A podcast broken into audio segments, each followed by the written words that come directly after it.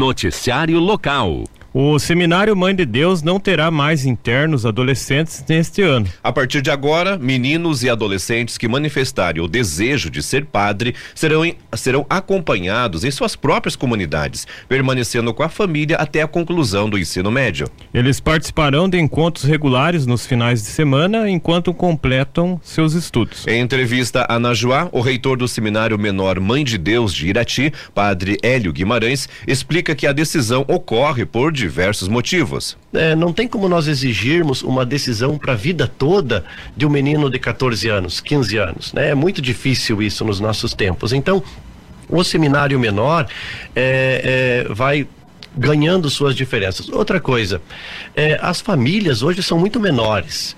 É muito mais comum famílias de um fi, de filho único, né, é, do que famílias aí com três, quatro filhos, né? Então, é, o menino que sente no coração o desejo de ser padre, vem fazer os encontros vocacionais no seminário, até tem o desejo de entrar para o seminário, mas quando ele vem para o seminário ali com 14, 15 anos, é um rombo na família, porque é o filho único, né? Às vezes a família toda vive em função desse menino e de repente é, ele já vai para o seminário. Então, ainda é cedo.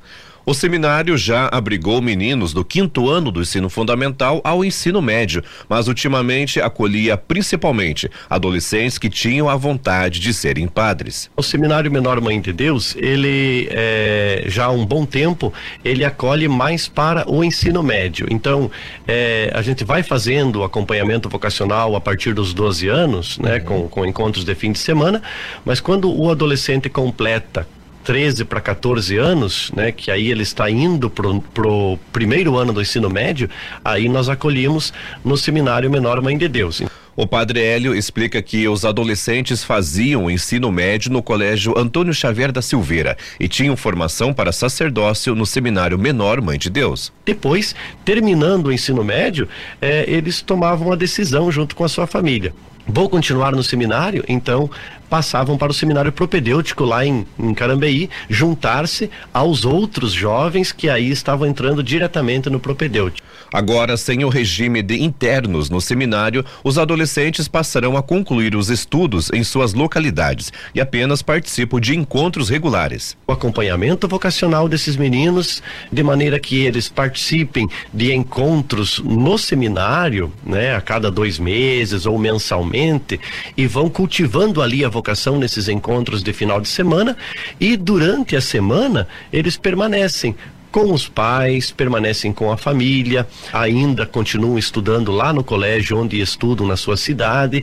e começam a se envolver na sua paróquia, né? Muitos são coroinhas, são acólitos, participam da liturgia, da música, né? Do grupo de jovens, grupo de adolescentes. Então eles precisam criar esse envolvimento na paróquia, uhum. sentir a vocação com a comunidade e é claro, depois, com 17 anos, 18 anos, se ele realmente sente esse desejo de ser padre, aí sim ele vai sendo preparado para entrar no seminário propedêutico, diretamente no propedêutico.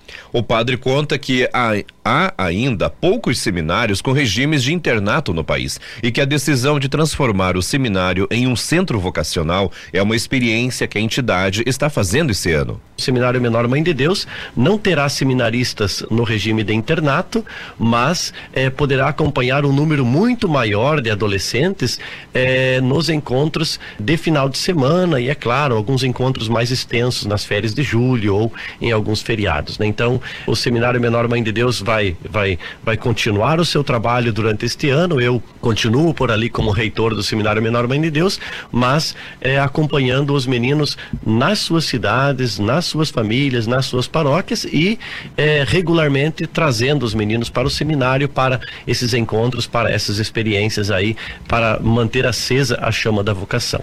O padre também conta que a transformação em centro vocacional auxiliará a estar mais próximo da comunidade durante a semana eu vou ter mais possibilidade de visitar a família dos vocacionados, de ir aonde eles se encontram. Né? Uhum. Então, vou fazer isso nas outras cidades da nossa diocese e nos fina alguns finais de semana que me sobrarem também, vou realizar missas vocacionais nas paróquias, nas comunidades, né? Fora aqui de Irati, em outros lugares, né? Para ajudar a, a, despertar esse, esse desejo de, de ser padre, de seguir a vocação. Quem possui alguma criança que manifeste o interesse de ser padre, o primeiro passo é envolvê-lo nas atividades da igreja e da comunidade primeiro passo é ajudar a cultivar esta vocação, né? Às vezes o, o, o, menino ali, né, com seis, sete anos já começa a manifestar, né, o desejo de ser padre. São sinais assim de que tem um amor especial pela igreja, né? É, porque o que, que é o sacerdócio? O sacerdócio é a entrega total de vida, né, pela igreja, né? E pela igreja no sentido assim não só os padres, a, a, o clero, mas o povo de Deus e as pessoas a quem a igreja ajuda ajuda. Né? Então, isso já vai sendo despertado no coração é, na, na, infância, depois na adolescência, né? assim como é, na adolescência. A família também deve entrar em contato com sua paróquia para conversar sobre o encaminhamento da criança para os encontros regulares de formação. Em Irati, no Seminário Menor Mãe de Deus, os encontros regulares funcionarão por idade, sendo um grupo até 12 anos, depois um grupo de 12 a 15 anos, um grupo de 16 e 17 anos e outro grupo para jovens acima de 18 anos. Cada encontro acontecerá em um fim de semana do mês. Os encontros dos jovens e crianças terão diversas atividades, explica o Padre Hélio. Nesses encontros, eh, eles têm a oportunidade de participar de momentos de oração, momentos de formação, de estudo da Bíblia, de estudo da doutrina da igreja, eh, momento de esporte, né? O Seminário Mãe de Deus, ele tem um espaço extraordinário para o esporte, né? Tem o campo de futebol, tem a quadra, tem a parte da, da, da, das, das, mesas de sinuca, tem a parte do pátio onde a gente faz gincana e, e outras provas, né? Então, eh, momentos de esporte e momentos também de aprendizado sobre o cuidado, cuidar de si mesmo, cuidar da casa, coisas assim que acontecem nesses encontros. Também há a possibilidade de se tornar padre após a vida adulta. Nós temos em Carambeí o seminário propedêutico, que é para aqueles que sentem o chamado já perto dos 18 anos ou depois dos 18 anos que vão fazer essa etapa do propedêutico. Então esses já tem o ensino médio completo, né? Já já tem essa etapa de estudo, então começa direto no seminário de Carambeí, no seminário é, propedêutico. Então, é, a maioria dos padres que nós temos hoje, né, fizeram essa experiência. No caso de pessoas mais velhas, também há essa possibilidade no Paraná é para aqueles que é, já concluíram ensino médio, até já fizeram alguma faculdade, já exercem alguma profissão, né? E sentem ainda que Deus tem um chamado para o sacerdócio, que é a vocação adulta que a gente chama, né? E aí então nós temos em Curitiba um, um, um seminário, né? Que é o Instituto IDE, que é para formação é, de adultos para o seminário, né? Então eles não vão fazer aqueles oito anos de seminário normal, que normalmente todos fazem, mas vão fazer a faculdade de filosofia é, pelo modo EAD, é, vão, vão participar de encontros é, de fim de semana e de feriados em Curitiba e no decorrer aí desses seis anos de formação que eles têm lá, né, nos últimos dois anos que eles vão é, viver de uma maneira interna. O padre destaca que a vocação sacerdotal não é apenas uma escolha de profissão, mas um chamado. Não é simplesmente é, é como se fosse uma profissão. Né? Ser padre é, é, sentir um chamado de Deus, é perceber que é, tem, é, tem algo que está tocando para que a pessoa siga esse caminho. Isso acontece é, com os adolescentes, acontece já quando criança, ou acontece mais tarde na vida.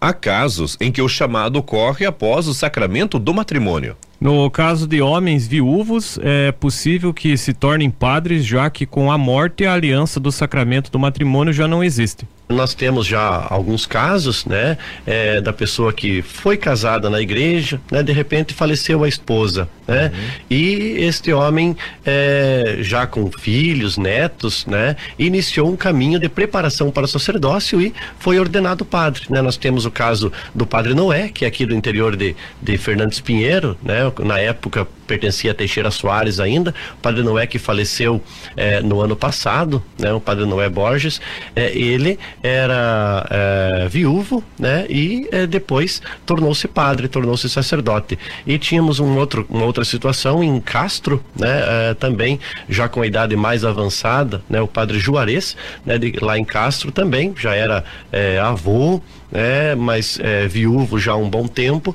fez a formação para sacerdócio e, e tornou-se padre, né? Também também já é já é falecido. O seminário Mãe de Deus está localizado no bairro Camacuã. É possível entrar em contato e acompanhar as atividades pelas redes sociais nas páginas do Facebook ou no Instagram. Nesse momento, vamos a Curitiba conversar com a Miriam Rocha, direto da Agência Estadual de Notícias. Destaque de hoje: Secretaria da Saúde confirma mais 207 novos casos de dengue no Paraná. Conta pra gente, Miriam. Olha só, o boletim epidemiológico número 22, divulgado pela Secretaria Estadual da Saúde ontem, mostra que o Paraná registra 2.642 casos confirmados de dengue, o que significa 207 novas ocorrências em relação à semana anterior. O boletim também traz 37.099 casos notificados. Os dados eles são referentes ao período sazonal da dengue, iniciado no dia 31 de julho de 2022. Os casos confirmados estão distribuídos por 225 municípios. Há ainda né, 6.412 casos em investigação. O informe não traz aí novos óbitos confirmados, né? E o estado permanece com três mortes registradas neste período. Dos casos confirmados, 45 casos apresentaram dengue com sinais de alarme e três deles é, dengue grave. A dengue com sinais de alarme ela é caracterizada aí por sintomas que são de maior complexidade, né? No período de redução da febre, o paciente pode apresentar um ou mais dos seguintes sintomas, que é dor abdominal intensa, vômitos persistentes, hipotensão e sangramento de mucosa. Já a dengue grave pode ocorrer aí hemorragia e choque, situação de emergência decorrente da perda de grande quantidade de líquidos e de sangue. Além da dengue, o mosquito Aedes aegypti ele também é responsável pela transmissão da zika e da chikungunya. Durante esse período não houve registro de casos de zika e quatro casos de febre chikungunya foram confirmados, mas todos os quatro importados. Vale lembrar que a dengue é uma doença que pode ser evitada desde que nós tenhamos o cuidado de cuidar aí, né, de não deixar água parada, não importa o tamanho do recipiente, pode ser uma tampinha de garrafa que você deixar no quintal aí e ela encher de água pode se tornar um criadouro do mosquito. Portanto, cada um fazendo a sua parte, com certeza esses dados aí vão cair cada vez mais. Bom, era esta informação que eu tinha para hoje. Grande abraço para vocês. Até amanhã. Polícia. Um homem tentou agredir a cunhada com uma bengala em Prudentópolis. A situação ocorreu na área rural do município na tarde de segunda-feira. A vítima disse que seu cunhado costuma passar em frente à sua residência e ofendê-la com palavras de baixo calão. No início da semana, essa situação se repetiu. Além das ofensas, o homem tentou agredir a mulher com uma bengala. A polícia militar foi acionada, mas o autor da ameaça já havia deixado o local. Os policiais realizaram buscas, mas não conseguiram encontrá-lo. Em Irati, a Guarda Municipal prestou apoio ao Departamento Penitenciário, DEPEN, no trabalho de escolta de dois presos até o pronto atendimento municipal. Um deles recebeu atendimento na tarde de segunda e outro na tarde de ontem. Depois de serem atendidos, eles foram reconduzidos para a delegacia. Polícia. A Polícia Civil de Imbituva, com auxílio do setor de inteligência da 8 Companhia da Polícia Militar, realizou a operação chamada de Fardo de Ouro na manhã de ontem. Dois homens de 31 e 37 anos que são suspeitos de participarem de um roubo com moradores feitos reféns na localidade de Valinhos, no interior de Imbituva, foram detidos durante a ação. No total foram cumpridos quatro mandados de prisão temporária determinados pela Justiça. Segundo a Polícia Civil de Imbituva, um dos homens detidos portava uma arma de fogo calibre 9 milímetros de uso restrito e de fabricação austríaca e 155 munições de calibre 9 milímetros. Também foram apreendidas sete munições deflagradas, dois tubos de acondicionamento de pólvora e três carregadores para pistola 9 milímetros sendo um alongado com capacidade para 30 munições. A operação teve participação de policiais civis de Imbituva. Também de Irati, Teixeira Soares e Rebouças, e com o apoio de policiais militares da Rotan, Rádio Patrulha e Agência Local de Inteligência da Oitava Companhia. O objetivo foi cumprir mandados de busca e apreensão e mandados de prisão expedidos pela comarca de Imbituva contra moradores de Irati que teriam participado de um roubo no dia 9 de março de 2022. O delegado de Imbituva, Tiago Andrade, afirma que os criminosos roubaram um caminhão carregado com fardos de fumo e fizeram uma família refém, inclusive crianças, por aproxima, aproximadamente três horas. Na ocasião, os homens agiram com violência e colocaram os moradores sob miras de armas de fogo durante aproximadamente três horas. Cinco homens armados invadiram uma residência, sendo que três estavam com os rostos cobertos para não serem reconhecidos e dois não usavam qualquer tipo de proteção para esconder o rosto. O delegado informou que as investigações apontaram que os criminosos agrediram as vítimas e exigiram o caminhão da família que estava carregado com fardos de fumo. Ele foi levado da propriedade, mas acabou sendo abandonado na BR 277 depois de apresentar problemas mecânicos. Os ladrões ainda roubaram um veículo Fiat Strada Fire que foi abandonado alguns metros depois. Uma parte dos bandidos saiu do local com os veículos, enquanto que duas pessoas permaneceram na casa mantendo os reféns em cárcere privado. Já na madrugada do dia seguinte ao crime, cerca de quatro horas e meia depois de deixarem a propriedade, dois homens que haviam fugido no Fiat Strada retornaram ao imóvel e passaram a agir com extrema violência, xingando as vítimas e amarrando suas mãos e pernas para trás inclusive as crianças. Segundo as investigações, os criminosos deixaram o local. Já as vítimas foram mantidas nessa condição. Abre aspas, a equipe de investigação da Polícia Civil de Imbituva começou os trabalhos e obteve elementos de informações consistentes sobre uma quadrilha especializada em cometer roubos em toda a região, oriundos da cidade de Irati. Os criminosos utilizavam como padrão atuar com extrema violência para roubar cargas de fumo na região. Fecha aspas, disse o delegado de Imbituva. Noticiário local. O município de Irati terá castração gratuita de cães e gatos entre os dias 4 e 6 de março no pavilhão do Parque Aquático. A castração acontece por meio do programa permanente de esterilização de cães e gatos, o Castrapet Paraná, promovido pela Secretaria de Estado do Desenvolvimento Sustentável e do Turismo, com apoio da Prefeitura. O programa tem como objetivo buscar o controle populacional de cães e gatos e prevenção de zoonoses. O secretário de Defesa Animal de Irati, Wagner Beida, explica a importância desta ação no município. Abre aspas, além de todas as medidas que a prefeitura está tomando, seja com os atendimentos e com as feiras de adoção responsável, teremos ainda a ajuda do Estado com esse programa, que vai castrar mais de 200 animais em dois dias. Será dado prioridade para os animais cujos donos não têm condições financeiras de pagar uma castração Fecha aspas, informou o secretário. De acordo com a Secretaria de Estado do Desenvolvimento Sustentável, esse programa está no contexto da saúde única, que relaciona a saúde ambiental, animal e humana, conscientizando a população sobre a importância da castração na saúde dos animais, na prevenção de abandono, evitando ninhadas indesejáveis e quanto à importância da vacinação, desvermifugação e visitas periódicas ao veterinário, bem como dicas de guarda responsável responsável. Em Irati serão feitas mais de 200 castrações. Podem ser cadastrados cães e gatos, machos ou fêmeas, que tenham entre seis meses e sete anos de idade, dois animais por família.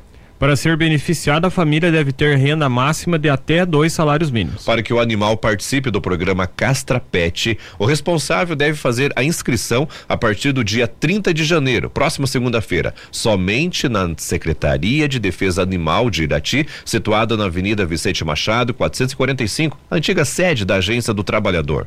As vagas são limitadas. E os documentos necessários para o cadastro são RG, CPF, comprovante de endereço, comprovante de renda ou cartão do Bolsa Família ou cadastro único.